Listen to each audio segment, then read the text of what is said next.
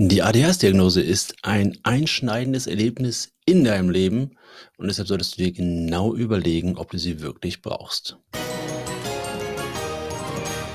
Ja, moin und herzlich willkommen zu einer neuen Folge des Monkey Mind Podcasts. Mein Name ist Gerrit Reitze, ich bin ein 41 Jahre alter Lehrer, der mit 39 Jahren mit ADHS diagnostiziert wurde und dessen Leben sich seitdem einfach komplett verändert hat. Und bei mir zum Positiven. Aber das muss nicht unbedingt der Fall sein, denn an so einer ADHS-Diagnose hängt eine ganze Menge dran. Genau darauf möchte ich heute ein bisschen mit dir eingehen. Vorgestern hatte ich es ja schon ein bisschen angeteasert. Und ja, für mich war die ADHS-Diagnose ein Life-Changer. Ich habe vorher überhaupt nicht verstanden, wer ich bin, warum ich bin, wie ich bin, was in meinem Leben gut gelaufen ist, was in meinem Leben schief gelaufen ist und warum das alles passiert ist. Das hat alles einfach keinen Sinn gemacht. Ich war mit 29 Jahren das erste Mal in äh, psychotherapeutischer Behandlung und es zog sich dann irgendwie durch. Mit 35 Jahren war dann der Punkt erreicht, wo ich, obwohl ich beruflich ziemlich erfolgreich war, ich war mit 30 Jahren bereits äh, Realschulkonrektor und trotzdem war da diese Unsicherheit, dieses Gefühl, diese Unzufriedenheit, dieses Gefühl nicht zu genügen, was mich dann im Endeffekt in eine Depression, in Burnout getrieben hat mit 35 Jahren dann in den vorzeitigen Ruhestand. Das ist natürlich nicht geil. Das, das, ist, das fühlt sich nicht gut an, mit 35 Jahren zu Hause zu sitzen und einfach nichts machen zu müssen, aber auch nichts machen zu können. Und du verstehst selbst nicht warum. Und im Alter von 39 Jahren kam dann tatsächlich durch TikTok, das wird jetzt vielen nicht gefallen, und durch den dortigen Algorithmus so im Endeffekt die Aufklärung. Diese dieses Gefühl, verstanden zu sein, dieses Gefühl, gesehen zu werden, dieses Gefühl zu haben, nicht alleine zu sein. Und das vorrangig durch amerikanische Content Creator tatsächlich.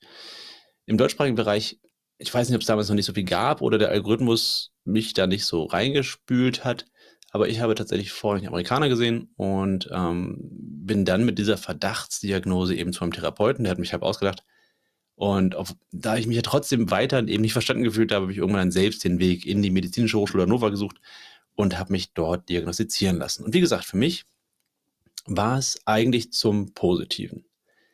Das hängt aber auch damit zusammen, dass ich bereits vorher durch die Depression, den Burnout, so dieses P in der Krankenakte schon hatte, dieses P für psychische Erkrankung. Denn das kann dir ganz schön viel versauen. Und das ist genau der eine Faktor, aus dem ich, oder aus dem heraus ich häufig sage, so, überleg dir, ob du die Diagnose brauchst.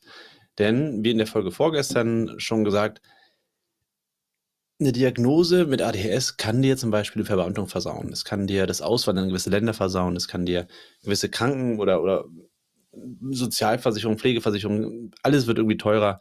Und von daher musst du genau für dich abwägen, was bringt es mir? Will ich diesen Stempel haben? Brauche ich diesen Stempel denn offiziell? Und nein, keine Angst, ich sage jetzt nicht, dass man sich selbst mit ADHS diagnostizieren kann, denn das kann man nicht. Das können ja nicht mal alle Ärzte. Dein Hausarzt kann dir nicht sagen, du hast ADHS. Ich habe gerade mit einem Therapeuten darüber gesprochen, inwiefern denn Hausärzte ähm, Medikamente wie zum Beispiel Ritalin oder Elvanse verschreiben können. Er sagte, ja, sie können das schon, aber sie müssen dann der Krankenkasse gegenüber rechtfertigen, warum sie das jetzt verschrieben haben, warum das nicht der Facharzt gemacht hat und weiter und so weiter und so fort. Deswegen macht es kaum eine. Trauen sich da einfach nicht ran. Was du aber sagen kannst, wenn du das Gefühl hast, okay, es könnte sein, dass ich ADHS habe und ich, ich finde mich einfach wieder. Ich finde mich wieder in diesen Videos von Gerrit, von Kati, von Nele, von Sarah, von Alex, von wem auch immer. Dann kannst du sagen, ich habe das Gefühl, ich könnte ADHS haben. Und du kannst dich damit beschäftigen. Du kannst dir Bücher holen, falls du dich dafür interessierst. Schau gerne mal unten in die Shownotes rein, da habe ich meine Homepage verlinkt. Da gibt es eine Bücherliste mit, mit wirklich tollen Büchern, wo du viel über ADHS lernen kannst. Fang an mit der kleinen ADHS-Sprechstunde, habe ich in der anderen Folge auch schon gesagt. Guck einfach mal rein, was da für dich interessant ist. Guck dir weitere Videos an, hör dir Hörbücher an. Ähm, ADHS ist kein Makel, ist ein ganz tolles Buch, das es auch parallel als Hörbuch auf Audible gibt. Ähm, beschäftige dich mit dem Thema, bevor du dir eine Diagnose holst.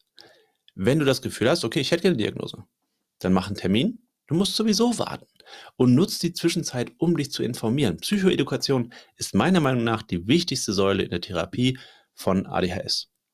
Denn dieses ganze, die Gesprächstherapie ist nett. Es ist gut. Es hilft mir. Alles cool. Das Medikament, ich persönlich brauche es, ist mein Eindruck, denn ich merke, wie ich bin, wenn ich es mal nicht nehme. Andere brauchen es nicht.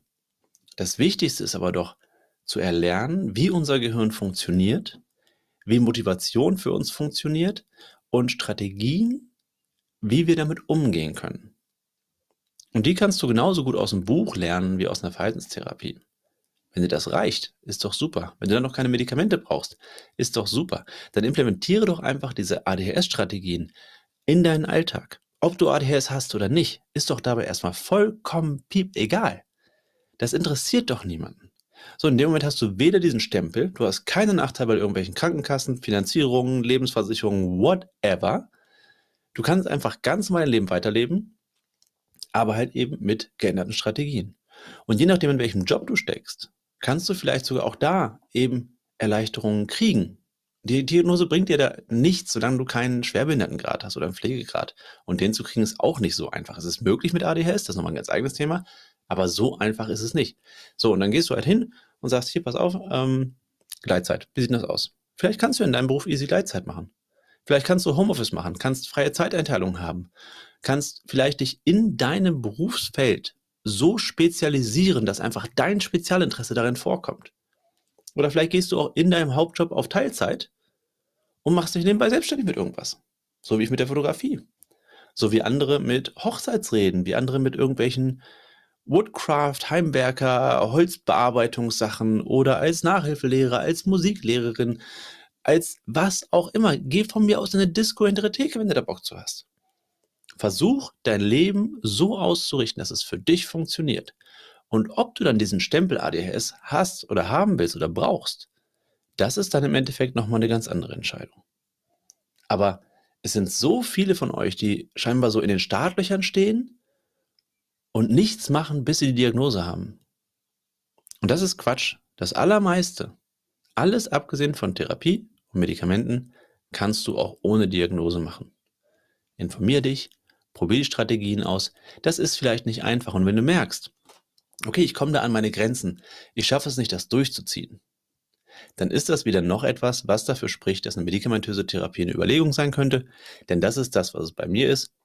Ich brauche die Medikamente, um die Strategien, die ich bereits erlernt habe, umzusetzen. Das Allermeiste, was ich in der Therapie lerne, wusste ich vorher schon. Aber zusammen mit den Medikamenten und der Verhaltenstherapie gelingt es mir jetzt besser, das umzusetzen, was ich halt in etlichen Jahren Therapie gelernt habe. Ich war über zwei Monate in der Klinik, aber das ist nochmal ein ganz eigenes Thema.